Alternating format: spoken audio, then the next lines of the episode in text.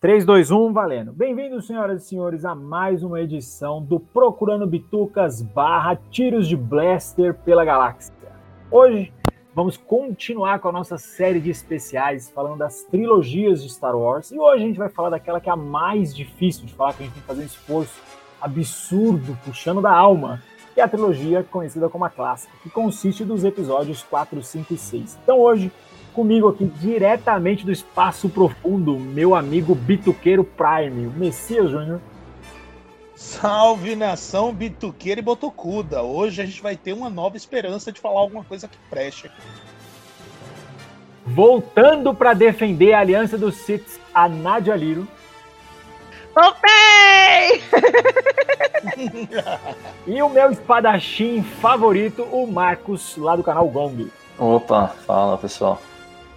Então, pessoal, como, exatamente como na última parte, né? A gente bateu um papo rápido aí sobre os três episódios iniciais e hoje a gente vai continuar. Então vamos para primeiro filme aí, o episódio 4, Uma Nova Esperança. Então vamos passar a ficha técnica dele rapidinho aí com o Messias Júnior. Vamos lá, gente. Star Wars, Uma Nova Esperança. Filme de 1977, né? Com 121 minutos, com a direção, obviamente, do nosso queridinho Jorge Lucas, produção executiva e roteiro dele, né? Com um elenco maravilhoso que consiste em Mark Hamill, Harrison Ford, Carrie Fisher, Alec Guinness, Anthony Daniels, Peter Cushing, por aí vai.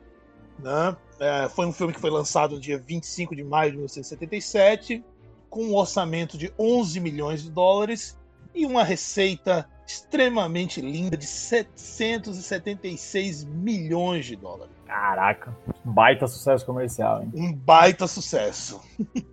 Tá louco. Vamos começar aí então o nosso bate-papo com a Nádia. Nádia, suas impressões aí do episódio 4, Uma Nova Esperança. Ah, não tem nem graça, né, falar do episódio 4. Eu sou absolutamente apaixonada por ele. E é engraçado porque, assim, é um filme que eu já tive altos e baixos, mas eu, eu sempre gostei muito dele porque ele é o que começou tudo. Eu não tem muito como não gostar dele. Mas eu recentemente estava conversando com a minha estagiária, que é bem novinha, e ela nunca tinha visto, Star Wars, e ela perguntou: ah, por onde eu começo? E aí eu fiquei, gente, eu digo para ela começar pelo episódio 4, ciente dos problemas do episódio 4, ou eu digo para ela começar no 7, que tem um ritmo que ela vai estar tá mais acostumada e tal, e aí depois a gente vê como faz. Mas sempre comecem pelo episódio 4. Eu acho que não, não dá para errar começando pelo episódio 4, né? Assim. Legal. E você, Marcão, suas impressões aí do episódio 4? Ah, cara, aqui é de família. Minha mãe que apresentou, eu ainda não era nascido na época que lançou, né? Demorou um pouquinho ainda pra nascer, mas minha mãe que apresentou ele em casa, no VHS bonito. E, cara, é um filme que começa com aquele começo espetacular, de repente você vê um negócio, o que, que é isso que tá surgindo na tela? Meu Deus do céu, nossa! Aí que você tem a dimensão daquilo do que tá acontecendo e, e, já surge o Vader, sabe, o vilão épico. Você fala, não, what? Como assim? Sabe, e um desencadear de eventos. E, nossa, super preso. Super, nossa, ó, você tem noção? A primeira televisão que a gente teve em casa era uma televisão minha avó deu. E ela tinha aquelas antenas antigas, né? Tinha aqueles dois, dois fios, né? Dois, sei lá, dois, dois arame lá, dois, dois metais né, que tinha. O bombril em cima, né? Pra Exatamente. o canal. Essa é clássica. a gente assistia aqueles os filmes, né? E eu, eu e meu irmão te arrancou pra poder lutar de espada, né? Porque afinal de contas, né, não tinha espada na casa, entendeu? Nunca. A gente destruiu a televisão pra poder lutar de espada, cara. Porque... E é uma das coisas que direcionou ao que eu faço hoje em dia, que é o Kung Fu, né? E pra mim, meu, espetacular, cara. É, é, uma, é uma coisa assim. Não sei se envelheceu tão bem, mas para mim, a memória efetiva é monstra. E pior ainda, porque toda a trilogia clássica, minha mãe utilizava ele para estudar inglês. E naquela época, não tem nesses recursos de hoje, que ela fazia? Ela passava os filmes em inglês e cobria a televisão com um cobertor, para só ouvir eles falando inglês. Entendeu? Que, legal, maneiro. Cara. A inventividade antigamente era boa, né, cara? É. então, Começando pelo Bombril, casa... né? Pelo Bombril, né? É, então. E às vezes eu tava em casa fazendo qualquer coisa e tava passando Star Wars. A gente tava ouvindo ali o Star Wars acontecer. Então é, é, é muito assim, para mim é território sagrado da trilogia clássica. Assim, é um negócio que tem que ter muita calma nessa hora. e você, Messias, suas impressões do episódio 4? Que falar disso, né, cara? Um é difícil ícone... elogiar, né? O que já não, não foi cara, dito, né? É, cara, o que, que não já foi disso? Acho, acho que a Nádia e o, e o Marcos foram maravilhosos que eles falaram, cara. É, é basicamente isso aí mesmo, cara. A minha minha memória afetiva de Star Wars é desde criança. Eu não consigo não consigo dissociar a minha infância de Star Wars. Star Wars ele é tão ele é aquela, aquele, aquele velho clichê da cebola, né? Tem tantas camadas, tem tanta coisa que você pode aprofundar ou simplesmente só usar como peça de entretenimento, mas assim, o lance da mistura do, do da espada do futuro com o passado, o lance todo da, da cultura Jedi, e, enfim, é um filme maravilhoso, cara. Não tenho o que falar, entendeu? Não tenho o que falar sobre. Não tenho o que falar muito sobre episódio 4. Eu também, eu acho que as minhas memórias desde criança é assistir o VHS da, da trilogia. Depois saiu o DVD, eu comprei os DVDs, depois saiu os Blu-ray, eu comprei os Blu-ray. Hoje eu tenho baixado em, sei lá, em 4, 8 milhões de K, mas. E a gente tá sempre vendo. Já preparou a assinatura do Disney Plus para poder assistir direto? Exatamente, já, é. tá, já tá funcionando. É, e tem na Amazon Prime também, né? Tá, eles disponibilizaram o catálogo todo, né? Tem todos, todos lá. Agora, antes da gente começar a falar mal, porque esse filme tem defeitos, eu queria fazer uma pergunta geral aí, quem quiser começar respondendo. Vocês se sentiram muito incomodados, sem preciosismo, tá? Mas vocês se sentiram muito incomodados quando o George Lucas atualizou esses filmes? Quando ele tirou cenas, quando ele inseriu efeitos, inseriu cenas. Quem quiser puxar a bola aí, cita esse livro. Eu acho que depende do episódio. Tem cada episódio tem alguns elementos. A princípio incomoda muito, mas acho que o primeiro não, não, não me acho que não incomodou tanto quanto o terceiro, por exemplo, no caso o episódio 6, né? Uhum. Mas é, incomoda um pouco e eu prefiro manter o original, assim como vários elementos eu preferia que se mantivesse como foi feito mesmo. Acho que bem desnecessário. Ok, ele quis inserir algumas coisas, sabe, cena do Jabba desnecessária, mas a cena dos, dos troopers com montado naquele lagarto gigante, ok, até legal, colocando os dois no deserto. Dillback, né? É, então. Sand Troopers, né? Exatamente. Então, ali, isso é legal. Jabba desnecessário, mas assim, enfim. Tem coisas e coisas, mas até entendo que ele quis atualizar para o pessoal jovem que já estava numa outra velocidade, vídeo com o episódio 1, 2, 3, e enfim sei lá, mas eu acho que não precisava. Se fosse possível, eu acho que tinha que vender os dois conteúdos, entendeu? O original clássico e o original atualizado, para quem quisesse optar até, inclusive. Acho que eles faziam mais, fariam mais dinheiro até. Tem gente que compraria os dois até. Cara, eu, eu não gosto das, intro, das inserções que ele fez. Eu acho que ficam muito evidentes, assim, não foi um negócio que ficou sutil e suave. E, e eu acho que não acrescentam quase nada à história. Então, assim, não tem nem justificativa de tipo, ah, não, poxa, mas era uma coisa que realmente precisava muito ser dita. E aí foi incluída para compensar esse problema. Não, a, o filme funcionava super bem sem. E dá muito para ver quando ele colocou as coisas. Então, assim, não funcionou para mim. É uma parada que se eu pudesse ter sem, eu preferiria. E você, Messias? Olha, eu já tive essa opinião e eu já pensei dessa forma também. Cara, vai mexer. Putz, é desnecessário e tal. É como se o Mozart quisesse pegar a sinfonia dele e colocar mais notas, sabe? Ferrou, né? Muda tudo, sei lá. Hoje em dia não me incomoda mais. Isso é uma coisa que já passou, já tem pelo menos, sei lá, 20 anos que ele já fez essa mudança 20 mais, né? 30 anos, sei lá. Enfim. Não, tem 20, anos. 20. Tem 20 anos, isso. Hoje em dia eu confesso que não me incomoda mais, mas eu concordo com o Marcos quando ele fala, putz, a cena do Jabba é extremamente necessária. E concordo com a Nádia quando ela diz que, cara, a discrepância é muito grande entre o, entre o filme e o que foi inserido novo, entendeu? Então, assim, o George Lucas ele tinha aquela visão de, ah, eu quero aproximar a trilogia clássica da trilogia mais nova, né? Fazer meio que um link. Eu consigo deixar passar. A única coisa que eu não consigo deixar passar, isso sim, isso é imperdoável. E se um dia eu encontrasse com o Jorge Lucas na rua, eu ia gritar para ele: Seu idiota, por que, que você fez essa merda? É colocar o Hayden, é colocar o Hayden Christensen no final, é, ao invés de colocar Nossa, o velhinho sim. que faz o Darth Vader. Cara, aquilo é Completamente horrível. desnecessário aquilo é uma das coisas mais horripilantes da história do cinema, entendeu? nem, nem Titanic, nem Titanic foi tão terrível, né? E, e assim, já que você, a gente pulou pro sexto, tem um detalhe até que é incongruente pro próprio cânone, porque ele adicionou o Império caindo na galáxia inteira e no próprios, nos próprios livros que vão seguir o cânone, aquilo não acontece, cara. Não acontece, exatamente. É, não faz nem exatamente. sentido, ele é uma adição que não tem nada a ver, na verdade. Então, assim, é, como eu te falei, do 4 e do 5 tem esses, esses exagerinhos e essas coisas meio tipo. Olha só como eu sou muito foda e a minha empresa Industrial Light and Magic consegue fazer coisas maravilhosas. É. É ok, ok, mas para mim o imperdoável só tá no episódio 5. É, eu, eu sei lá, cara. Eu, assim, eu vou pegar um ponto que o Marcão falou, que é a questão da versão original e a versão com as introduções. É, até onde eu sei, a versão original, né, ela tinha sido digitalizada, né, em DVD e tal, depois saiu com as inserções, mas a versão original hoje em dia ela não existe mais, né? É só a versão com as inserções, certo? Para venda? Exato, não existe mais. Se você quiser comprar Hoje, qualquer uma das edições vai via edição mais nova. As edições clássicas, elas não existem mais para venda. Quem comprou, comprou. Inclusive, eu acho que só tem VHS, cara. Ou Laserdisc. Porque eu acho que em DVD não eu tem. Eu tenho em Laserdisc, sabia? Caraca, acabou de fazer inveja pra todo mundo agora, né? Todo mundo. Maravilha, maravilha. A, a mãe da minha melhor amiga tem uma coleção gigantesca de laserdiscs e tal. E, tipo, ela, enfim, não, não tem apego, não sei o quê. E aí eles estão se mudando para um apartamento menor agora. E ela falou, cara, dá uma olhada se tem alguma coisa que você queira. Aí eu tenho o Star Wars episódio 4 em Laserdisc, que no meu negócio ainda tá como só Star Wars. E eu tenho Indiana Jones também. Nossa! Eu tenho VHS que eu gravei da televisão, cara, quando passou.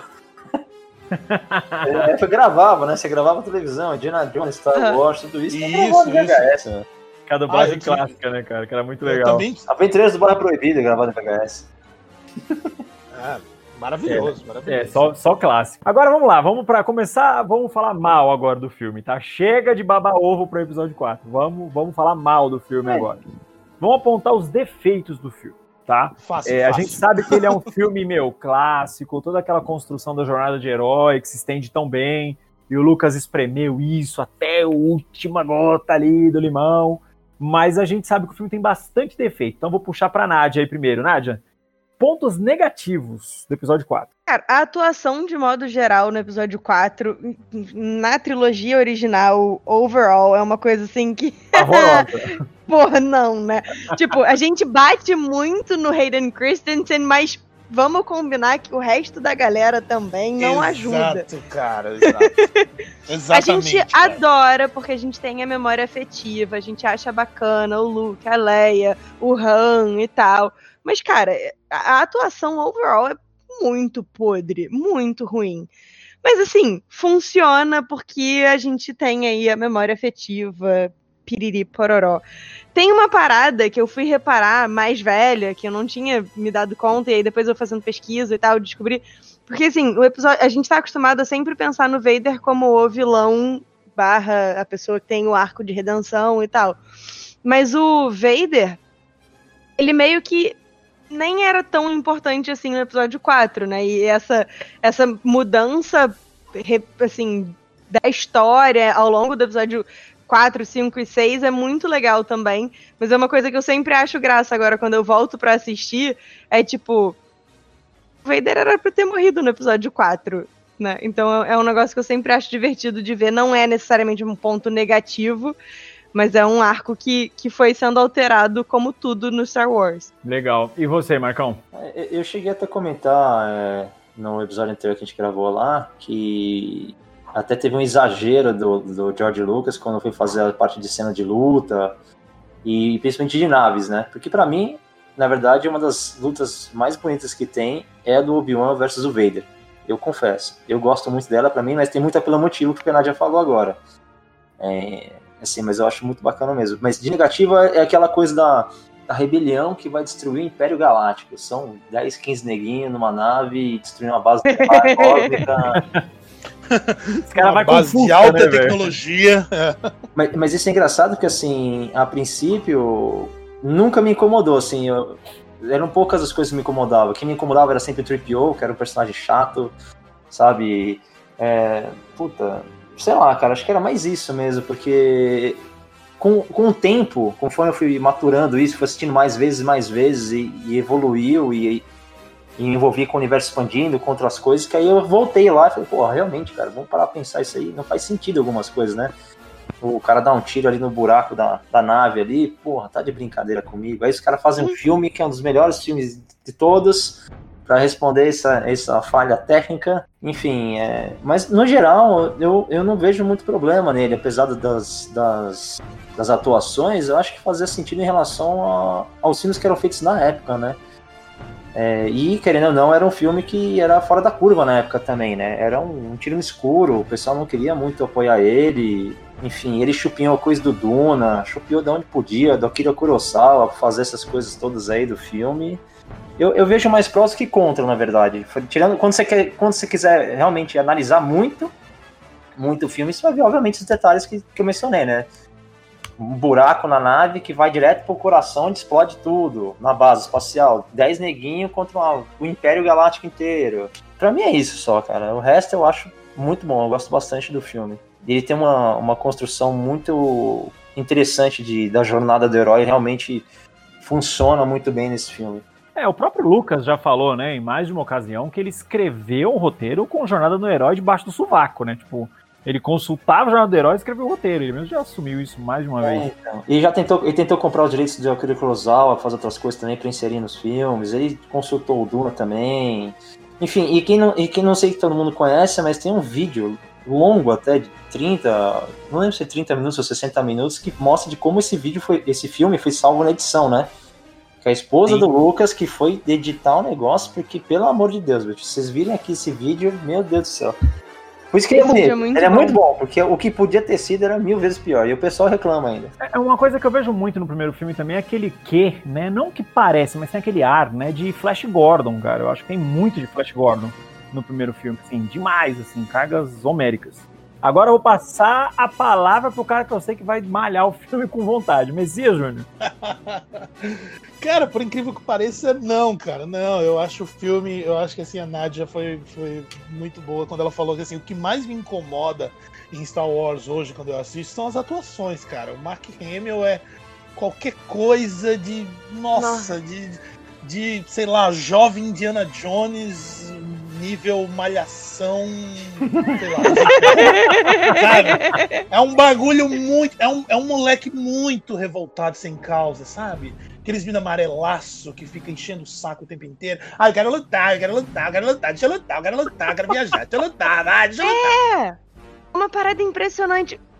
Ele Os é homens de Skywalker são muito mimizentos, né? São tipo, muito são, mimizentos, é um cara. de família, assim. Tipo, Isso, impressionante. É um é um traço de família ser mimizento pra caramba. É um povo muito dramático. Você vê a Princesa Leia, nossa, fica aquela aquela coisa, meu Deus, eu sou demais, eu posso, eu aconteço, eu faço, mas eu não sou ninguém, sabe? Eu adoro, eu, é, eu adoro o Alec Guinness, adoro o Alec, o Alec Guinness, eu acho ele maravilhoso. E eu gosto muito mais dele hoje, que Deus o tenha, porque eu sei que ele não queria fazer o filme, ele odiava o filme de ficção científica. e ele mesmo falou, disse, cara, o que, que eu vou fazer nessa merda desse filme? Esses idiotas com esses bichinhos andando no deserto, essas coisas. Pagar boleto. Pagar boleto. Exatamente, cara. O cara entrou única e simplesmente para pagar boleto. Isso é maravilhoso. E ele entrega um dos personagens que, assim, para mim é o meu personagem preferido de toda a saga. O é o Obi-Wan Kenobi, óbvio. É, re relembrar o quão lacaio e o quão bunda mole, certo, até certo ponto, o Darth Vader é no filme inteiro. Ele, ele, é o tempo, ele tá o, o tempo inteiro levando o esporro do General Tarkin. Sabe? Uhum. Tipo, ó, não faz isso aí não. Não, não faz isso aí não. Não faz isso aí não. E todo mundo trata ele como se ele fosse um macumbeiro do inferno louco, né? Tipo, ó, deixa o Darth Vader lá. Ó, vamos resolver essa porra. Vamos resolver essa Essas porra no porra tiro, entendeu? mandinga sua, é, deixa esse, deixa esse cara com essa. A falta de fé é perturbadora nesse momento. Exa exatamente, exatamente. Então, assim, cara, é muito legal isso, a forma como se subestima isso. E é, hoje a gente entende que, assim, Star Wars foi um tiro no escuro, né? Exatamente como o Marcos falou. Sim. Jorge Lucas tentou vender esse, esse roteiro para todo mundo. Ninguém quis. Ninguém quis assumir. Ele teve que montar a própria produtora, Lucas Filmes, para poder fazer Star Wars, entendeu? Ele que teve que bancar, ele que teve que, sei lá, tirar do próprio bolso para fazer aquilo. E assim, todas as críticas e todas as previsões eram de que o filme seria um fracasso. E virou a maior saga da história do cinema. Então, assim, não tenho muito do que falar do, do episódio 4, entendeu? Ele é, é, como eu disse, ele tem essas falhas, ele é tosco na medida certa, sabe? Ele, ele conta a história, entendeu? Mas ele, o Jorge Lucas ele foi muito inteligente, ele deixou tudo aberto. Cara, se der merda, beleza, tem um filme bom aí que vai ficar. Se for muito bom, aí a gente vai poder fazer boneco pra caralho. A gente vai fazer nave pra caralho. Vamos botar um monte de bicho pra caralho, vamos ganhar dinheiro pra caralho. Vamos fazer é contar isso. a história antes, contar a história depois, começa pelo Isso, não, e aí, realidade, realidade alternativa, e acabou. Maravilhoso, maravilhoso. Eu queria só fazer um adendo aqui interessante. A gente fez um comparativo com o Ameaça Fantasma, por exemplo. A gente, a gente comentou que um ponto negativo era matar o, tanto o Qui-Gon quanto o Maul, né? E esse aqui é o primeiro filme da saga a, a ser lançado, né, cronologicamente, historicamente falando, e o Obi-Wan Kenobi, que é um puta no personagem morto também, mas... Você roubou a minha pergunta que eu ia fazer, eu ia perguntar exatamente isso, a opinião de vocês sobre a morte do Obi-Wan. Pois é. É terrível, cara, é terrível, é triste pra caramba, ele é um personagem que é muito para entregar, entendeu? Então, mas agora, Obi-Wan deveria ter morrido e por que ele morreu? Cara, ele escolhe morrer, né? Exatamente, ele, por quê? Ele... É, vamos, vamos ver se a gente chega num consenso aí ele escolhe não lutar. Ele espera ver que o Luke tá entrando na nave, que tá todo mundo ok, que vai todo mundo fugir, e ele deixa o, Vader é, matar ele, né? Assim, é, pelo menos eu, para mim isso fica muito claro no, no filme. É, e eu acho que é um personagem que, assim, por mais que a gente adore o Obi-Wan e ele é realmente, para quem curte a trilogia Voldemort, como a gente chama lá no Podcastinadores, né? A trilogia 1, 2 e 3. Ele é um personagem super bacana porque a gente é apaixonado por ele por conta do Ewan McGregor e tal. Mas ele ali no episódio 4, ele cumpre o papel dele, que é empurrar o Luke pra aventura. Então, é um personagem que, que, por mim, ok ter morrido, não tem problema. Claro que a gente fica curioso, porque a gente ouve ele contar as histórias de guerra e tal, que o pai do Luke tinha sido um general nas guerras clônicas. A gente fica, que diabos foi tudo isso? Mas tudo bem, assim, eu, acho que é um personagem que a morte não, não atrapalha em nada, diferentemente do Qui-Gon Jinn e do Darth Maul, porque a gente já tinha mais conteúdo quando a gente conhece eles. E aí a gente fica assim, mas esses caras parecem interessantes, a gente não vai passar mais tempo com eles. Então, eu, eu por mim, beleza, o Obi-Wan ter morrido ali no quarto. E você, Marcão? É, então, eu, eu assim, eu acho até interessante porque eu acho que faz sentido pra narrativa que o Luke tem aquela barreira ainda, porque gente, depois eles acabam desenvolvendo melhor essa ideia de que o Jedi tem que ser pegado de criança e tal, para mudar a mente. O Luke é o mais velho de todos para tentar começar Jedi, muito mais que o pai dele. E, e, tem essa barreira da, da crença, que ou não, né? Nessa, nessa, força invisível e tal. E para mim, na hora que ele, ele, ele, morre ali, cara, é literalmente fala assim: ah, meu, agora você vai acreditar nisso, nem que seja nem que na base da porrada, velho. Vai ser o pior que você vai tomar na vida, vai ser esse agora. Você botou, perdeu toda a sua família, botou a fé em mim e eu vou te abandonar também. E vai ser escolha, você vai ver isso acontecer. Isso vai te forçar a, um, a, um, a uma escolha também, entendeu? Então, para mim, o impacto emocional é muito grande. Por isso pra mim essa é uma das lutas mais bonitas que tem exatamente por causa da conclusão dela. E, e o problema do, do, comparado com o Darth Maul e o qui é que assim, a gente tem essa trilogia, pelo menos pra gente que é mais velho e começou por essa, e quando a gente chega no episódio 1, 2, 3, eu falo, meu, agora a gente vai ver aqueles Jedi que a gente ouviu falar, mano. Agora eu quero ver esses caras descendo o cacete, quero ver esses caras lutando que nem os doidos. O vilão e o herói no primeiro filme, velho. Não faz sentido, entendeu? É completamente diferente. Não tem carga emocional, não, não tem um, um propósito profundo. Sei lá, acho que tinha tanta gente que falou, meu, mata esses dois aí, tem mais um monte aí mesmo. É, o Kenobi tá aí. O Kenobi não morrendo tá valendo. O resto, tanto faz. E você, Messias? Morte do Obi-Wan pra você? morte do Obi-Wan, cara, eu acho... Putz, o que que eu acho do Obi-Wan? Eu acho ele maravilhoso. Eu acho que ele faz uma puta de uma falta, mas ao mesmo tempo, hoje eu entendo que para o enredo e para que funcionasse as coisas, tipo, o Luke não poderia ter dois mentores, entendeu? E aí o Yoda vai vir com muito mais importância e com uma carga de responsabilidade muito maior, né? Em relação ao treinamento do Luke. O Luke no primeiro filme é um garoto revoltado que só quer sair daquela terra, dar porrada e ser maluco, entendeu? Ele é completamente re- redneck. É, ele é redneck total. Ele, ele não tá. Minha, gente, pelo amor de Deus, ele não tá ali pela força, ele não tá ali pelo altruísmo, ele não tá ali pelo, pelo poder do cosmo. Não, porra nenhuma. Ele tá querendo sair pra meter a porrada em todo mundo, porque ele sabe que tá sendo oprimido de alguma forma e tal. O Obi-Wan, ele é aquela coisa, como já foi dito aqui, né? Ele joga, ó, vai lá, moleque, te vira. Agora tem uma coisa. Eu só, tô, só vou mostrar a porta. Quem vai passar é você. Se vira. Então é isso que ele faz. O filme inteiro. Ele passa o filme inteiro e os outros filmes também só apoiando de alguma forma. O Yoda é o, é o, o velhinho que vai chegar pra ele e dizer, ó, maluco, você tem que fazer assim, você tem que seguir por esse caminho, tem que fazer dessa forma, senão você não vai conseguir crescer, né? E o Luke continua sendo extremamente impetuoso e dizendo, não, vou fazer do meu jeito, e todo mundo, cara, e esse vai cair. É mais um que vai arrumar uma princesa, vai se amancebar com a princesa, vai arrumar um filho, vai dar merda, vai fazer mó bosta em todo mundo. Porque ninguém viu aqueles dois viajando, se escondendo nas terras, e ninguém imaginou que aqueles dois iam fazer sexo. Ok, mas tudo bem. Vocês já falaram sobre isso. Então, assim, a morte do Obi-Wan é necessária. Eu acho que ela é necessária. Ela fecha um arco e joga o Luke pra uma responsabilidade gigantesca. Assim, ó, cara, tá vendo? A única coisa, o único elo que você tinha com o teu passado e com as tuas coisas, ele se foi. Agora é você e você. Quem sabe lá na frente você acha um velhinho maluco verde de 700 anos que vai te dar algumas dicas, mas se vira, entendeu? Então eu acho que é importante pro crescimento do sim. Legal, vamos lá para as nossas notinhas de 0 a 5. Eh, Foi uma coisa engraçada que eu só percebi na edição, tá? Quando a gente falou do episódio 1 no episódio passado, eu falei assim, notas de 0 a 5. Aí a Nádia mandou um 7,5 logo de cara.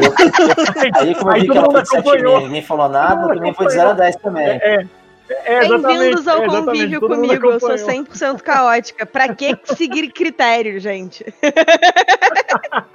E eu não tá ligado? Tipo, foi Minha rolando. nota é foi 47. Então vamos, Todas. Isso. 395. É isso aí. É isso aí. Maravilhoso. então vamos lá, notas de. Vai, vamos manter o 0 a 10, vai, vai, o que funciona. Notas de 0 a 10, começando pelo Messias Júnior. Messias Júnior, 0 a 10. pra Ai, cara, vou quatro. dar meu 9,5 fácil. 9,5 fácil, fácil. Legal. Aí eu vou de. Eu vou um pouco menos. É, eu acho que é o início da, da, da saga. Pra mim é o início da saga, pelo menos. Eu vou de. É que assim, pelo menos, eu sempre levo como critério dos, do Kung Fu. A gente não, dá, não costuma dar nota acima de 9, porque parece que é a perfeição completa, né? E não tem nada perfeito. Então eu vou de 8,5, cara. 8,5. E você, Nádia? Vou de 9, porque, tipo, é o primeiro filme da saga, mas ao mesmo tempo é um filme que funcionaria super bem sozinho e tal. Então, assim, 9 é um bom número. É, eu também vou no 9, exatamente por isso. Eu acho ele um filme autocontido muito bom. Ele tem começo, meio e fim, bonitinho, funciona. É o que o Messias falou ali, cara. Se tivesse tido continuação, maravilhoso, teria dado certo. Se não tivesse, beleza. Fiz Isso. aí, começou, Fechou. terminou, explodiram a estrela da morte música, tá tudo certo. Exatamente. Cara, tem uma anedota que eu gosto muito sobre o episódio 4, é que o George Lucas achou que o filme ia flopar tão bad, ele nem tava, tipo, nos Estados Unidos quando o filme estreou, né? Sim, ele não foi pra estreia.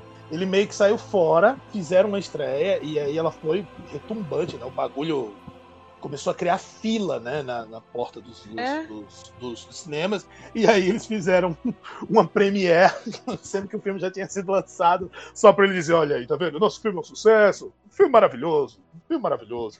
Mas nem ele acreditava naquilo, porque era muito é surreal. muito entendeu? bom, é muito engraçado. Era, era muito surreal. O Alec Guinness foi um cara que deu entrevista falando: É, eu fiz o filme, mas assim, sei lá, eu achei o filme meio assim, meio zoado, uma coisa meio sem graça. Não, e uma coisa meio sem qualquer graça, coisa. né? Coisa do futuro, e os caras com umas armas, umas roupas, todo mundo vestido de pijama, de roupão de banho, sabe? Então, assim, é meio, é meio escroto mesmo. Mas deu certo, né? Deu certo. Deu super Virou. certo. Eu acho, inclusive, que talvez seja uma técnica melhor do que ficar criando um puta hype no filme pro filme chegar e ser uma bosta. Exatamente, Tipo. Dá as entrevistas dizendo que é uma merda e tal, que você fez só pra pagar boleto. Se for bom, ótimo. É isso aí, suspe- suspensão de descrença total, né? Você imagina, dá, vai lá, se É for mais bom, fácil acho que o pessoal ir atrás do que o pessoal não gostou do que do que gostou, viu, hoje em dia. É mais fácil. Pois é. É, bem isso mesmo, Também acho. bem isso mesmo. Sou da mesma opinião. Então aí a gente dá um pulo aí no tempo, né? Vamos avançar aí três anos. Messias vai me corrigir na hora da ficha técnica. E fomos presenteados com aquele que é tido por muitos como o melhor filme da saga, que é o episódio 5, O Império Contra-Ataca. Ele muda completamente de tom, né, comparado ao filme anterior, e acho que ele é o único filme que não divide opiniões. Até hoje eu nunca vi ninguém falar mal desse filme. E se falhar, toma uma surra, já deixa avisado. Logo falar mal, apanha aqui. Aqui ninguém fala mal desse filme, não. Então vamos para a ficha técnica do Império Contra-Ataca. Ah, antes, antes do Messias falar, até eu preciso contar essa história. Uma vez, eu fui numa loja de brinquedos e tinha uma miniatura colossal, assim, colossal do Executor, né? Que é aquele Super Star Destroyer do Darth Vader e tal. Aí eu perguntei, né, meu? Lógico, eu sabia que custava o olho da cara, mas isso nos anos 90, tá? Isso faz muito tempo. Aí eu perguntei pro cara, moço, quanto custa essa caixona aqui? Aí ele, qual essa aqui? Aí ele gritou, fulano, quanto que custa o Empire Sticks Back aqui? Quanto que é isso aqui? Nunca esqueço disso, cara. Então, o Empire Sticks é, Back, cara. Maravilhoso. de Empire Sticks Back com o Messias, Júnior. Vamos lá, gente. Empire Strikes Back ou Empire Strikes Back ou Império Contra-Ataque é um filme de 1980, a segunda parte de Star Wars, né? Dessa vez o George Lucas não dirigiu e deixou na mão do Ivan Kershner, com a produção do Gary Kurtz. O elenco repete basicamente as mesmas pessoas: Mark Hamill, Harrison Ford, a Carrie Fisher, Billy D. Williams, Anthony Daniels, Frank Oz, por aí vai. Ah, o filme foi lançado no dia 21 de maio de 1980, com um orçamento de 18 milhões, quer dizer, já ganhou um pouquinho de grana, né? E uma receita de 538 milhões de dólares. Cara, que pra época é um baita sucesso Cara, é um, é, um, é um absurdo, né? Um absurdo. Porque imagina, você investe 18 milhões de dólares e, e tem 538 milhões na época. É, Olha que o filme está sendo dinheiro. vendido até hoje, né? O, é. o filme tá sendo Ele não foi lançado no cinema recentemente, aqui na pandemia, quando reabriram os cinemas? Isso, foi, foi sim. Fez foi mais sim, um dinheirinho então na conta aí. Fez mais uma grana. Eu não sabia disso não, cara. Ele foi relançado foi. agora. Foi. Olha sim. só, cara. Eu nem fui lá ver pra pegar Covid-19. Que porcaria. bom, né? Eu tinha ido. Vamos combinar né? que que bom, né? É, é, cara, ele é. Star Wars, Star Wars é como o Michael Jackson, né, cara? Vende até depois de morto. Depois de... 30 anos depois, o cara continua vendendo, continua tocando. Então vamos lá começar as nossas impressões com o Marcão. Marcão, suas impressões aí de O Império Contra-Ataca. Olha, minha impressão é 100% positiva, festivo operante. É o melhor filme de todos ever de Star Wars quando quiser fazer um filme Star Wars, assista esse primeiro, aí produz. Até tinha uma dúvida, saber se o roteiro é, se o roteiro é, é, do George Lucas ou é de outra pessoa aí. E fico curioso a respeito disso aí, porque se não me engano, acho que não era também. O roteiro e a direção foram de pessoas que não eram do George Lucas, né? Isso, mas a, a história é do George Lucas, a história dele. Ah, entendi. Mas o roteiro mesmo não é dele, né? Então. Ah, é do Kasdan. É, então, assim, para mim é, é, é, o melhor filme todo, a construção do começo ao final dele. É exatamente. É, é, muito interessante tenha a jornada do herói concluída no episódio anterior e fala, meu Deus, tudo bem, o cara já é o herói. O que, que, que vem agora, né? E aí você tem todo aquele é crescer, o Obi-Wan que reaparece para ele, sabe? E aí você começa a ver aquele crescer. Realmente, o, o, mito, a lenda, que a gente teve só um gostinho de, de luta de espada ali, né? O Obi-Wan e o Vader no anterior, o Vader arrancando o braço do cara lá na cantina no episódio anterior, agora você realmente vai ter um treino, vai ter uma. É, vai saber o que é o Jedi, e vai encontrar o, o nosso amado sapinho lá no pântano. É. Nossa, espetacular, personagem espetacular. E pra mim, todos os elementos que tem os personagens são inseridos nesse episódio, como o Yoda, o Lando Calrissian, o Boba Fett, que aparece de, de nada ali, parece, sei lá, acho que dois minutos somando todas as cenas dele. Deve ter três falas o filme inteiro, cara, e se tornou um personagem icônico. É, não sei nem se, então, não sei nem se ele fala, acho que ele balança a cabeça só, né? É, ele só acena. Não, não, eu acho que ele fala assim, ele fala na hora que vai congelar o Han Solo, que ele fala, ah, verdade, não é. serve para mim. É verdade. E é acho que ele tem mais uma fala no filme, se não me engano ele tem duas ou três falas no filme, não é nada além disso. Pois é, né? e aí você vê o, o, o, potencial dos personagens que são inseridos, né? O próprio Lando Calrissian também, É, se não me engano, o primeiro personagem negro aí na, na, na série também, e, e, vem com aquele jeito canastrão, e, e, gerenciando um planeta inteiro, sabe? E, te apresenta coisas que ele dá um crescer na, na, no universo. Quem assistiu, começou pelo episódio 4, de repente tem um. Meu, tomar um LSD, entendeu? Você tá falando, caraca, o que, que é isso, mano? Opa, parece que o mundo é muito o entendeu? Daquela viagem louca. Ainda mais quando você vê o, o Yoda, né? Com toda aquela introdução do que. E fala, vamos tentar explicar agora o que, que é a força. Vamos realmente dizer o que, que são Jedi e o que é a força. Nossa, para mim, melhor cena ever, tá? Eu uso, até hoje, aquela. Eu uso, olha só. Eu uso aquela cena toda vez que eu tenho um, algum evento grande que eu sou testado nas artes marciais, eu volto naquela cena, eu sinto muita calma, porque para mim aquilo é uma lição, ó, escorre uma lágrima, toca o coração, viu? Toca o coração hum. aqui. Top demais, para mim é espetacular. Esse filme é show de bola. E você, Messias, suas impressões sobre O Império Contra-Ataca? Cara, a Império Contra-Ataca, sem dúvida nenhuma, é a, é a melhor coisa de Star Wars, assim. É onde Star Wars realmente cresce fica gigantesco, assim, onde você começa a realmente entender o quão grandioso aquilo pode ser, o, quando, o quanto aquilo pode ficar gigantesco é, é, em termos de mundo, em termos de história, em termos de construção de personagens, cada um de seu tipo. Para mim é meu filme, meu filme favorito. Já vou dar minha nota aqui, que é 10, sempre, para mim é o melhor. Cara, o que falar mais? É, é... O Marcos falou de, de, de alguns personagens que eu também acho maravilhosos, icônicos. Tem uma coisa, tem uma coisa que eu acho bem interessante, que é a primeira parte, que é a parte de Hot, estão lá naquele planeta gelado, e que aquela cena, se eu não me engano, ou ela não estava escrita, ou ela foi feita depois, para justificar aquela desgraceira que aconteceu na cara do Mark Hamill, né? Ele sofreu um uhum. acidente uhum. de verdade, não é isso? E aí ele se machucou muito feio, e aí os caras fizeram aquela cena para poder é, conseguir encaixar ele no filme com uma cicatriz gigantesca que ficou no rosto e tal. Mas o filme é maravilhoso. Uma coisa que eu gosto pra caramba é a forma como o Harrison Ford cresceu. O Harrison Ford cresce pra caramba nesse filme. Ele fica realmente gigante, assim. Ele é parte da coisa, entendeu? Ele é parte daquela canastrice dele, aquela coisa, aquela briga com a Leia e que você sabe que aquilo vai dar em namoro, que aquilo vai dar problema gigantesco lá na frente, entendeu? A gente vê um império cada vez maior e cada vez mais fortalecido também.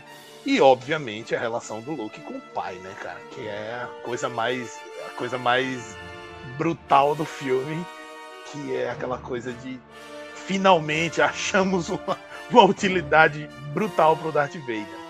Mas o filme é maravilhoso, maravilhoso, sem, sem, sem ressalva. E você, Nádia, suas impressões aí sobre o Império Contra-Ataca? Eu gosto muito do Império Contra-Ataca porque ele, ele expande expande a galáxia, né? Assim, a gente, a gente conhece lugares novos, a gente vê que a rebelião é uma coisa maior do que o que a gente imaginava, os, os Dez Caboclos num teco-teco destruindo o Império Galáctico e tal. A gente entende que aquilo foi só um pedaço da batalha, né? Que a guerra mesmo ainda não acabou. É, e eu acho que é o momento em que a gente consegue aprofundar mais cada um dos personagens, assim. É, é a coisa que o Messias estava falando do quanto o Han cresce nesse filme e, e assim, ganha destaque. É, é um personagem mais redondo, é um personagem melhor construído, a relação dele com a Leia também. E a própria Leia tem, tem muito mais, assim, uma posição de comando mesmo. Ela, ela deixa de ser só a princesa que precisa ser resgatada e ela vai começando a assumir a posição que no episódio 7 vira a posição de general, propriamente dito. É, então, assim, eu gosto muito do Império Contra-Ataca por conta disso. E eu sou absolutamente apaixonada pelo quão podre é a atuação do Luke no momento da revelação de que o Darth Vader é o pai Não! dele. Aquele. o desesperado. Nível malhação de atuação. Nível malhação de atuação total. É um negócio péssimo. Eu já cansei de dizer que o Mark Hamill, como ator, é um excelente voice actor, né? Tipo, é um excelente dublador. Porque, assim, ele dublando, ele consegue transmitir as paradas e tal. Que funciona para fins de desenho e tudo mais. Mas, brother, ele em live action é uma tristeza. Horrível. Tristeza. É e eu gosto muito é da história de que, tipo, ele supostamente ele e o George Lucas eram os únicos. Ele, o George Lucas e acho que o Kasdan e o. Gente, como é o nome da voz do Mufasa? Esqueci. O James Earl Jones eram Jones, as é. únicas Sim, pessoas James que Earl sabiam Jones. o que o, o, Darth Vader ia dizer, porque no roteiro não era é, No, I'm your father, era outra coisa. E aí chamaram o Mark Hamill num canto e disseram: olha só, o que ele vai dizer é isso assim, assim, é, não, eu sou o seu pai e você é a única pessoa que sabe, então se vazar a gente vai saber que foi você. E que ele ficou o resto do tempo, até a estreia, desesperado dessa história sair no jornal. Porque ele falou, cara, eu vou ser demitido, vão matar meu personagem. É, tacaram o maior terror nele, né? Assim, eu adoro esse filme, porque é, é um filme que tem muitas anedotas e tal, mas essa do, do Mark Hamill com não poder dar o spoiler é perfeita, assim, eu sensacional. Eu gosto muito desse filme, meu, por tudo que vocês falaram, concordo com tudo. É, foi o que eu falei, né? Até na hora que eu chamei o filme, não dá para falar mal desse filme. É difícil, cara, assim. Você tem que procurar muito pra você achar defeito nesse filme. É, mas o que eu gosto muito foi o comentário que a Nadia fez. Eu acho que esse filme foi o filme que expandiu o universo. Tipo, ó, não é só isso aqui, entendeu? Tem mais coisa. Então, algumas das melhores obras do universo expandido são justamente da época desse filme, né? Uma obra que eu sou mega apaixonado, que é Shadows of the Empire, né? Que teve game, que teve livro, que teve HQ, foi uma obra em três mídias, foi super famosa, que apresentou o Príncipe X, apresentou o Sindicato do Crime, apresentou um monte de coisa legal, apresentou o Dash Rendar, que é um dos personagens que eu mais gosto, o universo expandido. Então, assim, eu, eu gosto muito, muito, muito desse filme por conta disso, assim, sabe? Tipo, tem mais, né? Apresentar os caçadores de recompensa, tem muito mais coisa do que simplesmente um moleque zaroio atirando e tentando aprender a lutar com um sabre de luz. Eu sei, genial. Então, meu, é difícil, né? Mas vamos lá, vamos tentar. Defeitos, Marcos. Problemas do episódio 5. Problemas do episódio 5? Meu pai do céu. Eu sei lá, eu. Eu começo com outra Pode ser a boca aí. torta do Luke, vai. Pode ser a boca torta do Luke. Ah, tá, tá legal. Vai ser um objeto batendo no rosto dele, numa luta. Tá tudo certo ali também. Cara, eu não vejo defeito, não. Não vejo. Puta, tá difícil. Esse filme acho que é hora concurso, né? E você, Messias? Tem, tem defeito esse filme? Cara, é, é, exatamente isso, cara. Não tem defeito. É um filme muito amarradinho, né? Um filme muito, muito. conta tudo muito arrumado. E assim, e ele não termina, né? Ele é um filme que ele não termina. Ele chega no ponto e diz, ó, ainda tem alguma coisa aqui pra gente concluir. Da, até daqui a três anos. Então, daqui a, até daqui a três anos, se virem, aguentem, né? Cara, acho que a coisa que. Foi até uma coisa que a gente elogiou, e é uma coisa que, se eu tivesse que reclamar, seria é aquela coisa da, da, da criancice da relação exatamente entre o Han Solo e a princesa Leia, né? Às vezes eles agem como se, duas, como se fossem duas crianças, assim, tipo. Ah, você, seu, seu escrotinho. Ai, seu inútil. Ai, seu inútil. E aí se beijam e se amam. É, eu acho que esse é um detalhe interessante, porque na verdade o Luke aí deve ter 17, 18 anos. E a Leia e o Han, mais ou menos isso. Os personagens deveriam ter essa idade. Quando você 19. vai no, no 19, né? Então, querendo ou não, eles não estão muito distante dessa infantilidade, é, né? Isso, é, eles Mas são, eles são os moleques, atores não né? parecem isso, né? Não transparecem não. isso no caso. Né? E acaba não, ficando meio incongruente essa, essa briguinha mesmo, né? É, exatamente. Então, assim, é, a atuação do Mark Hamill, que é qualquer coisa de muito maluca, né? E, e, enfim, acho que seria isso. Mas, é, como eu disse, é um filme muito, muito, muito, muito amarrado. Então, assim, não dá para falar muita coisa de ruim dele. Né? É como, como a gente já comentou, né? É um filme que expande de uma forma absurda a saga, então não dá pra gente reclamar. Só pra me corrigir, só dois segundos, só pra me corrigir, é, o episódio 4 eles têm 19 e episódio 5 eles têm 22. O Han e a Leia. O Han e a Leia não, o Luke e a Leia. E o Han é mais velho. O Han acho que é 10 anos mais velho que eles, uma coisa assim. Ah, legal. E você, Nádia? Tem, tem, tem ponto negativo esse filme? Não é do filme propriamente dito, mas assim, um dos grandes mitos de Star Wars é que o George Lucas tinha planejado tudo desde o princípio, né? É, e eu gosto muito desse filme justamente porque ele mostra que não, ele não planejou tudo desde o princípio, mas que ele resolveu o fato de que ele tinha criado problemas para si mesmo de maneira muito boa, assim, e, e, até depois quando a gente for falar da trilogia sequel, eu vou querer voltar nesse ponto, mas é porque, assim, o George Lucas no episódio 4 estabeleceu que o Darth Vader matou o Anakin. Aí no episódio 5 ele diz, é, pera, na verdade, de um determinado ponto de vista, porque Nossa, os, é, então, assim, eu gosto muito dessas construções que ele foi fazendo, dessas adaptações que começam no episódio 5 para viabilizar aquilo que vai ser o fechamento da, dessa trilogia e tal. Então, assim, tem ali o triângulo amoroso ainda entre o Luke, a Leia e o Han, que quando a gente para para pensar, no final das contas é bastante problemático, considerando-se que eles são gêmeos. É, tem essa parada com o Vader. Tem um monte de coisinhas que, que eles começam a mudar porque senão a história não vai dar certo. E a maneira como eles lideram com isso, a criação do de um determinado ponto de vista é muito boa, justamente porque você depois vai ter isso ao longo de todos os filmes, todos os livros, todas as coisas, em algum momento, essa parada do From a Certain Point of View vai aparecer. E agora, inclusive, eles estão lançando o livro do From a Certain Point of View do episódio 5. Então, eu tinha comentado no episódio passado, né? O, o From uhum. a Certain Point of View é um livro que conta a história do filme, começou com o episódio 4, é, a partir do, da perspectiva, do ponto de vista de personagens que estão fora do foco central da história. Então, eu contei no, no do episódio 4, tem histórias envolvendo o Qui-Gon Jinn, tem o fantasma na força, né, do Qui-Gon Jinn. Tem a história do robô vermelhinho que o Luke ia comprar, mas aí acaba comprando o R2-D2 porque o vermelhinho dá pau. Então, assim, e agora eles estão lançando o do episódio 5. E, e, é fantástico, e eu adoro que eles tenham abraçado mesmo essa parada do. Na verdade, de um determinado ponto de vista, porque isso foi uma solução foi assim, né? Fantástica. Então, assim, é um problema, mas na verdade é a solução, sabe? Legal. Ó, não vou nem perguntar a nota, tá? Porque eu já sei que é 10 todo mundo. Então vamos passar não, não. pro próximo filme logo. Aqui é 11. Aqui é 11. não, eu vou ser o ponto fora da curva e eu vou dar 9,5 só porque eu, eu tenho um outro favorito. O quê? Não acredito. É o Ziox, sabia. sabia. Os Ziox tinham tomado o coração da Nasha, sabia. Então vou perguntar, né? Então vamos lá, vai, Marco. Sua nota aí para episódio 11? 11? 11. 11. Messias Júnior, sua nota. 10, cara. 10. Com louvor. E você, Nádia? 9,5? 9,5. É, eu, eu vou no 10, a Nádia é uma amante de Ewok traidora, né, desse podcast Isso. aqui. lado negro da força precisa transparecer de vez em quando, né?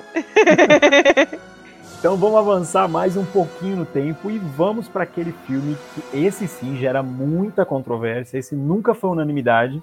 Na época eu acho que ele funcionou muito bem, mas conforme ele foi envelhecendo, eu acho que ele foi piorando muito com o passar dos, dos anos, né? Na visão de muitos dos fãs. Então ele realmente divide opiniões. Porque ele era para ser um final, não foi, gerou ótimas sequências, aí gerou sequências cinematográficas que não são tão ótimas. Então vamos aí para O Retorno de Jedi. Ficha técnica com o Messias Júnior. Vamos lá, gente. Retorno de Jedi, 1983. Mais uma parte do grande Star Wars. Bom, direção do George Lucas e do Richard Marquand. Produção de George Lucas, roteiro do Kasdan, que agora está fazendo o roteiro junto com o George Lucas, a história do George Lucas.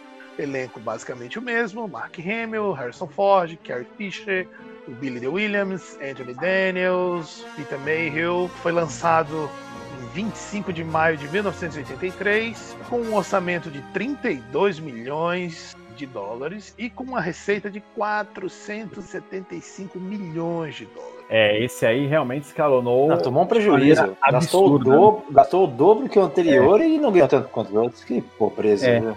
esse escalão de forma absurda. Você viu que a coisa já, né, já começou a, já começou a ficar polêmica, né? É tudo daí. culpa do Wicked, certeza. Sem, nunca gostei daquele Tudo foi culpa dele. Nossa senhora. Então Nossa vamos senhora. lá, vamos começar as nossas opiniões com Messias Júnior. Messias Júnior, retorno de, de Jedi.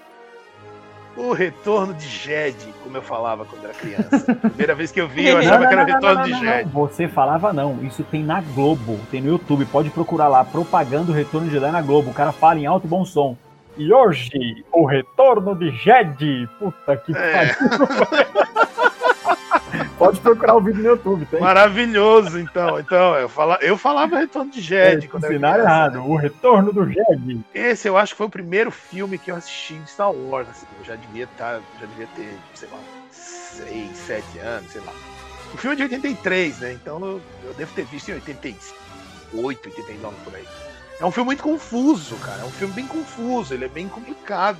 Principalmente quando você não conhece os outros anteriores. né? Então a minha primeira experiência, minha primeira experiência, meu primeiro contato com o filme não foi bom. Primeiro porque eu não consegui entender muita coisa, né? É um filme que ele não consegue, ele não consegue se manter em pé sozinho, né? Ele, ele realmente é feito para ser uma continuação e uma espécie de finalização de uma coisa que já foi contada antes, né? Então ele como obra é, solo, ele não funciona muito bem, pelo menos não funcionou para um retardado como eu, criança da época. Enfim, mas é um, mas é um filme que tem suas, tem, tem, tem suas coisas muito boas, né? Finalmente você consegue é, a redenção do grandíssimo vilão é, maldoso e ruim que é o Darth Vader, né? Que se torna naquele vovozinho fofo e maravilhoso no final, que todo mundo chora. a gente conhece agora de uma forma bem mais profunda e mais importante a, a- o papel do Palpatine, né? Que é o Sim, cara fica bem claro Sim. nesse filme, né? que é o cara que realmente move todas as cordas, né? Ele é que, ele é que, ele é o cara que pulling the, ele é o pulling the strings, né? Tem alguns probleminhas, né? Tem os Ewoks que são um saco. Desculpa, Nath. É... são um saco, né? É, mas enfim, mas eles são fofinhos, eles são fofinhos, vai. A cidade Pior é que eu tô enchendo o saco da Nádia, eu nem sei se ela gosta dos Ewoks, tá? Não, sei, um sei, Gente, é claro que eu gosto dos Ewoks, pelo amor de Deus, eu Óbvio, sou cara. caos. É fo- fofíssimas. Tudo assim. que eu quero são ursinhos canibais, gente. Exatamente. E que não fazem o menor sentido serem tão pequenininhos e viverem em árvores tão grandes, né? Mas tudo bem. Não- ninguém explica isso. Nisso. Ninguém explica isso. Ninguém explica como é que bichinhos tão pequenos vivem em árvores tão gigantescas. Eles, eu acho que eles gastavam, tipo, metade do dia só pra poder subir em casa. Mas enfim, deixa quieto. Deixa quieto. Vamos curtir o filme. O filme é bom. hoje, né? Subir e descer da árvore. Quantas? Exato. Com aquelas perninhas, com aquelas perninhas que eles não conseguiam pular uma pedra, assim, uma pedra pequenininha eles não conseguiam pular. Mas é maravilhoso, né? Assim, uma coisa que eu acho maravilhosa do filme, e aí já levantando, já puxando um pouquinho, já falando sobre o ponto é, positivo e É, maravilhoso o desse começo é o ponto positivo, é que você já começou dando Que- pedrada. que é assim, Você já É, exato, exato. Eu já, eu já, já mudei toda a ordem do bagulho.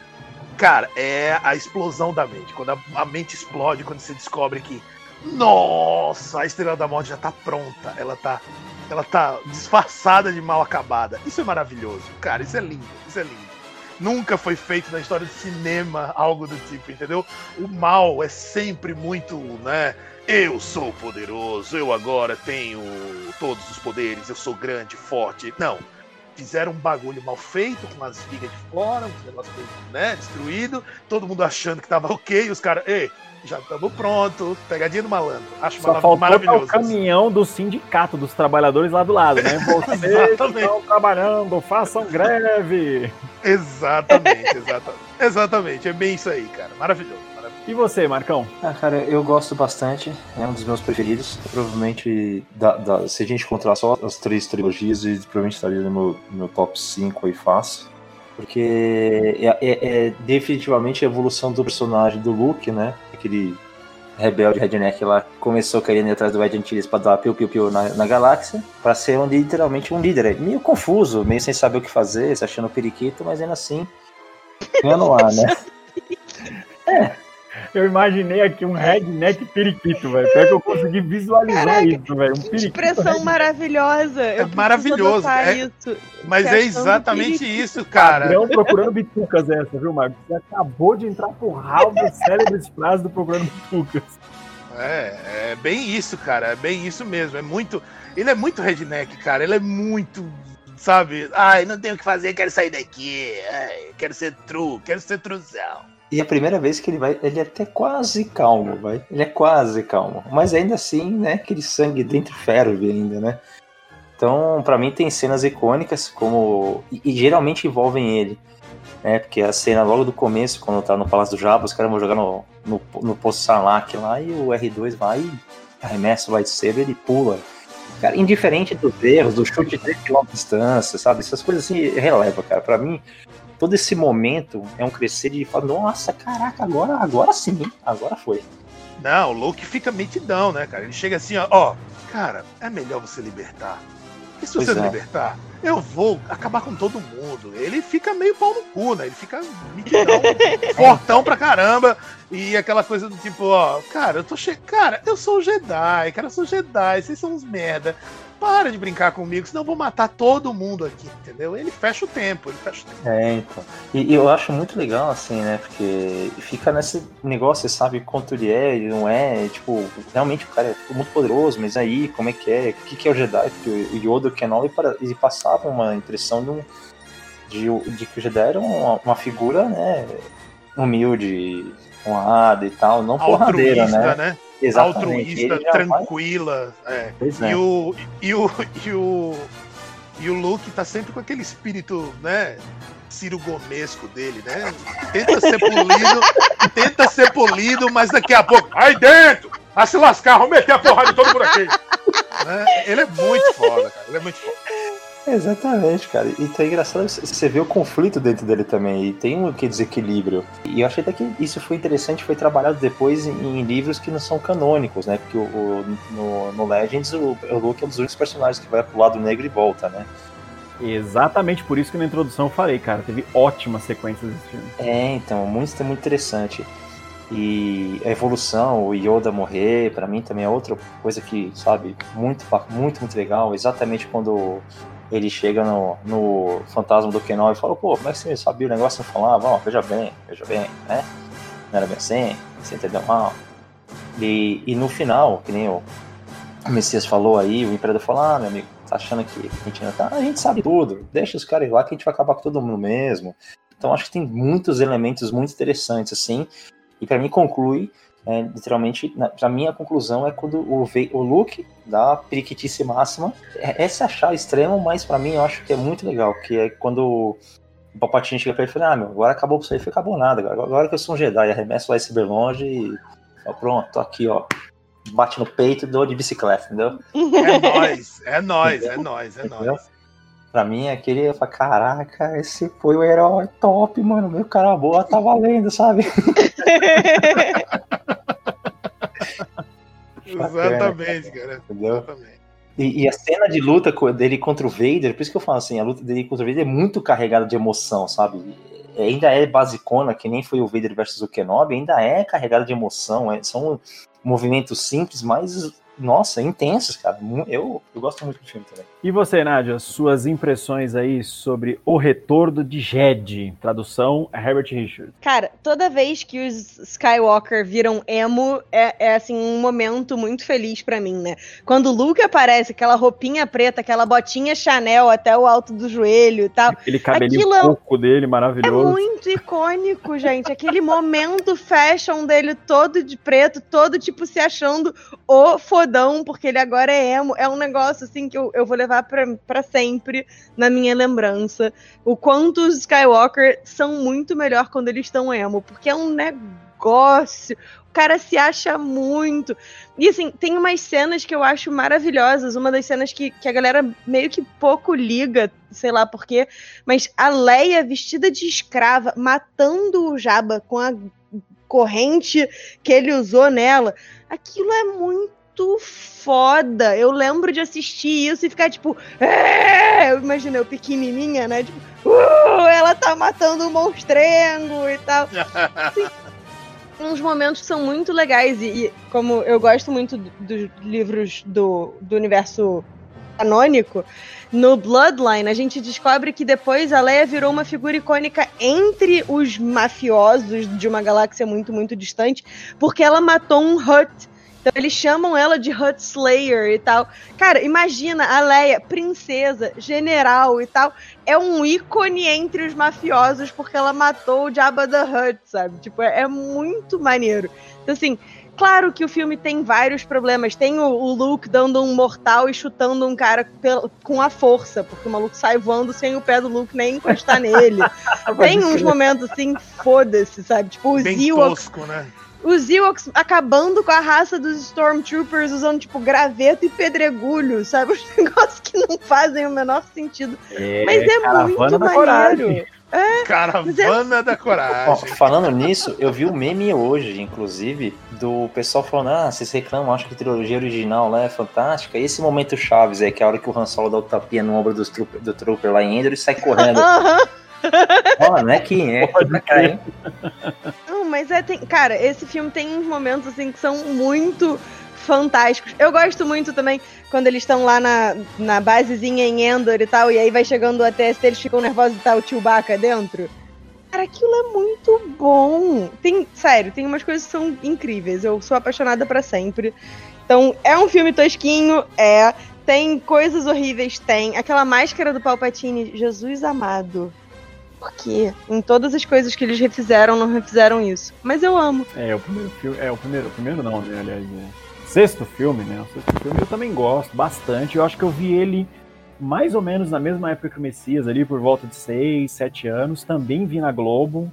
Cara, é engraçado que eu lembro, eu, eu vi tanto esse filme na TV e eu gravei ele, né, no VHS e tal. Eu revi ele tantas vezes tantas vezes que eu lembro do corte do comercial, cara. Um dos cortes de comercial era quando aquela hora que o Vader chegava dentro do Star Destroyer, que é uma cena maravilhosa. Que é ele saindo daquela nave de escolta dele Sim, é. e os Stormtroopers dele passando no meio do corredor. Aquela cena é maravilhosa, aquela cena é uma pintura em movimento, né? E eu lembro que a volta do comercial, um deles, né, era exatamente nessa cena, cara. Quando ele passava ali no domingão, assim, sabe? Tipo, todo mundo comendo lasanha em casa, um falava pra caralho, aí eu lá em frente TV, vendo essa porra dessa cena, cara. Isso é muito. Eu tenho essa memória muito nítida desse filme. É, e outra, meu, concordo com tudo aí do look porradeirinho, mala pra caralho. Tipo, ó, agora eu sou foda, agora eu tenho um sabre verde, ninguém tem sabre verde nessa porra, ninguém pode Total- comigo, vou enfiar a porrada Total moleque piranha, né, cara? O cara é mó moleque piranha, chutando todo mundo. Ah, vocês são mó bom. idiota. É assim mesmo. Então vamos, vamos aí pro, pro rapidinho, pra gente finalizar o nosso papo, né? Porque a gente já meio que falou os prós e os contras do filme tudo junto. Exato. Eu, a eu tenho gente só uma confissão a fazer aqui. Eu queria fazer uma confissão antes. Eu joguei uma campanha de RPG Star Wars durante 10 anos. Uhum. E meu personagem era um Jedi. E era um Ewok Jedi. Puta que pariu. Você acaba de ser desconvidado pra próxima.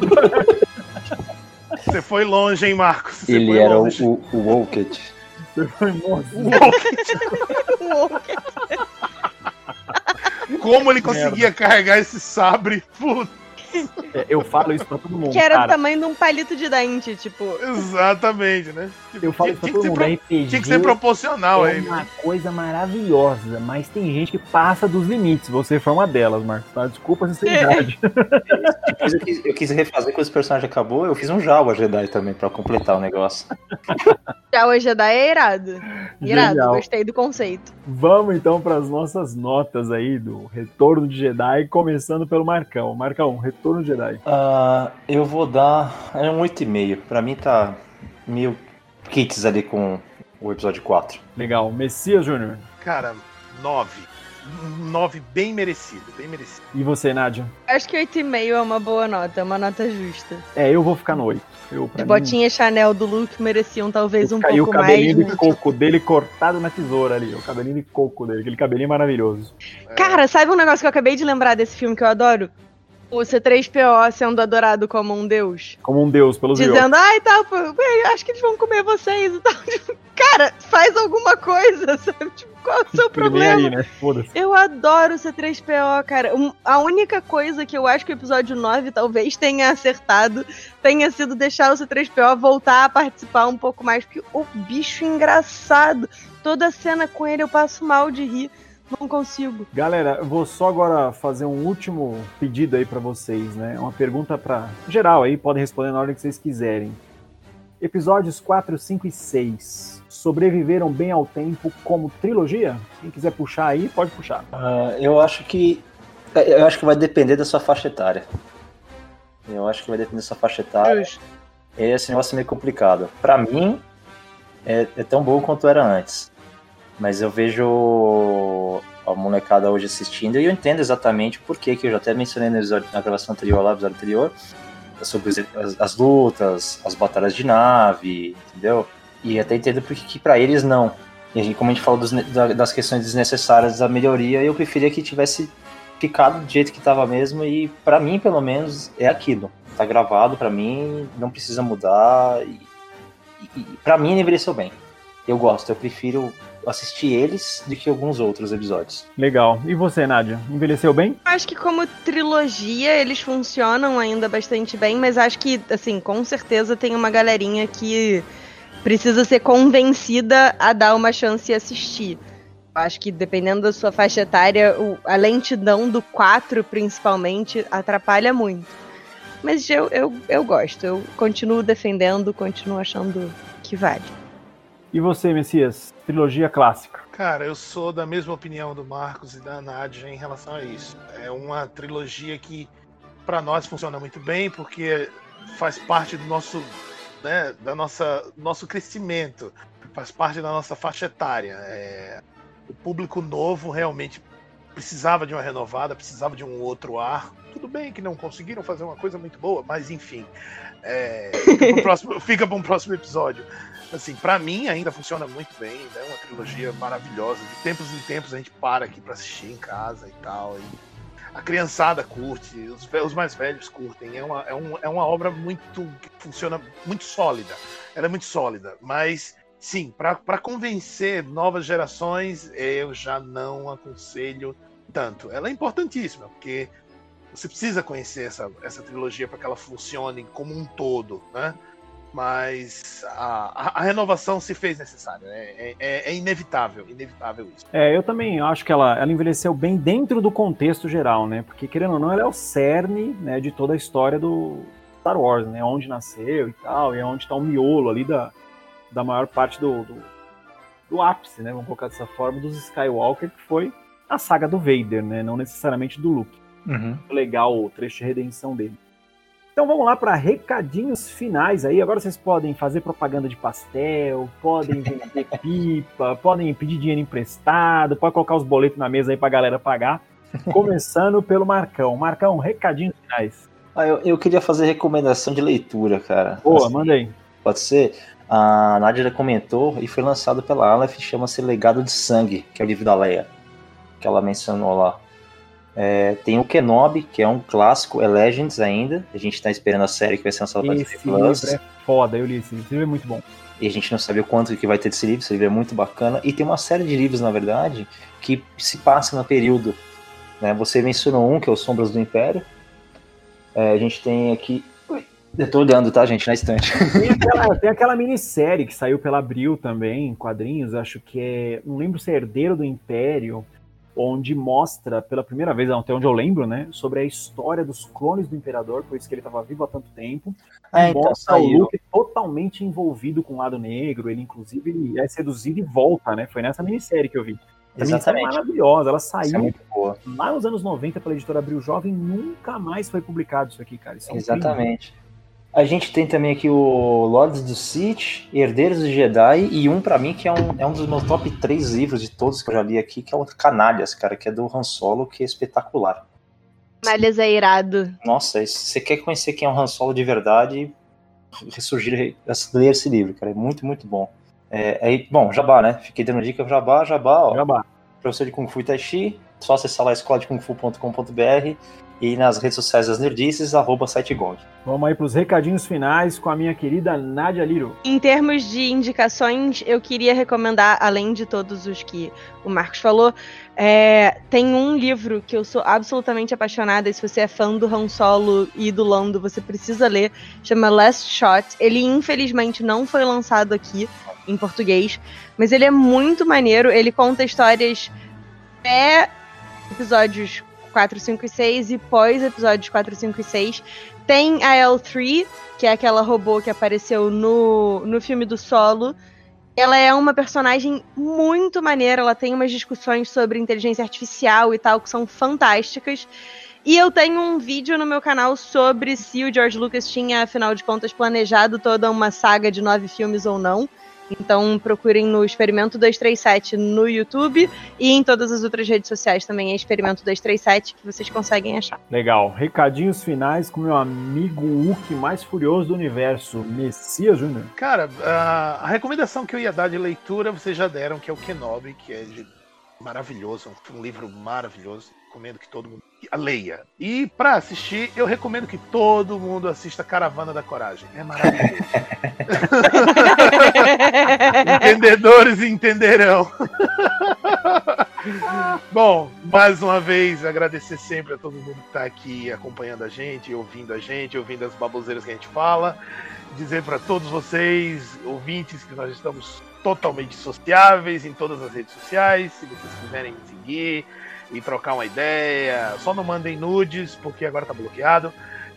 M Messias Júnior no Twitter, no Instagram e em todos os outros lugares. No Xvideos não, porque eu cancelei minha conta. Já tirou os seus podres de lá, né? É, exatamente, já cancelei minha conta, tá? Mas segue lá, gente, segue também o arroba Procura Bitucas. E até uma próxima, se o Império deixar. Bom, pessoal, para você que escutou até aqui, meu muito obrigado. Né? Você pode acompanhar todos os nossos episódios anteriores, tanto no procurandobitucas.com quanto no Spotify, no Deezer, no Google Podcasts, Apple Podcasts, nós estamos em todo canto aí, tá? É, queria agradecer também por a gente ter ficado três semanas seguidas no top 3 do Spotify. É mentira isso, é só para você ir lá e olhar e votar na gente, aí a gente fica. isso é mentira. É isso aí. Tá, eu queria agradecer porque a gente subiu bem legal aí nos rankings, né, durante a quarentena, então super obrigado aí pessoal que tá conferindo. Para você que escutou até aqui, meu muito obrigado, beijo no coração e